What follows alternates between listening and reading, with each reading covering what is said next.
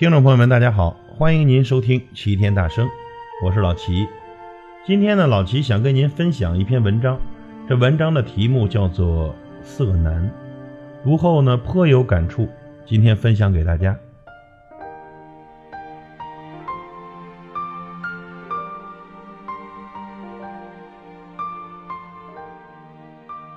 有位老太太中午去儿子的房间找报纸，正碰上儿子回来。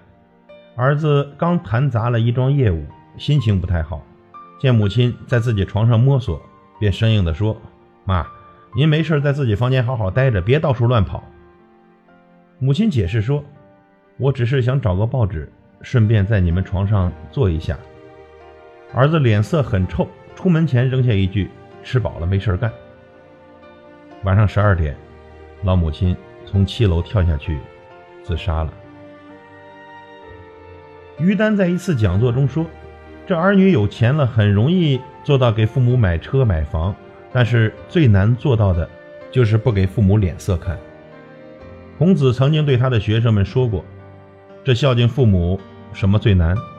是色难，就是不给父母脸色看最难。如果你流露出你的蔑视和不耐烦，这种孝心。”就是不到位的，因为这会让父母很不安心。有人认为买房子、请保姆、吃大餐、去旅游，就是孝敬父母。其实，物质上给父母的享用是最低层面的孝，而高层面的孝应该表现为对父母精神上的敬重和情感上的安慰。色难，难在何处？难在很难有一颗恭敬的心，难在没有一个谦和的态度。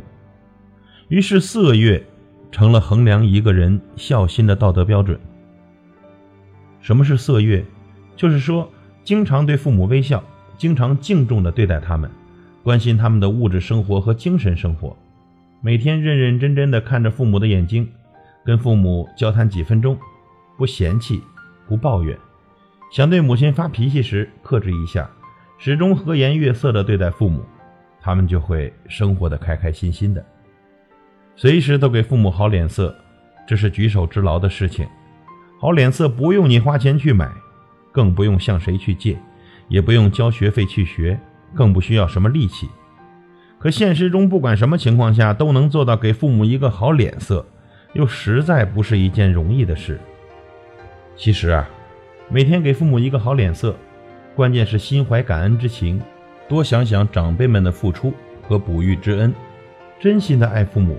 应该和颜悦色，从内心深处发出微笑，让他们感到快乐、幸福。愿天下的父母健康快乐地度过人生的每一个春秋。感谢您的收听，我是老齐，再会。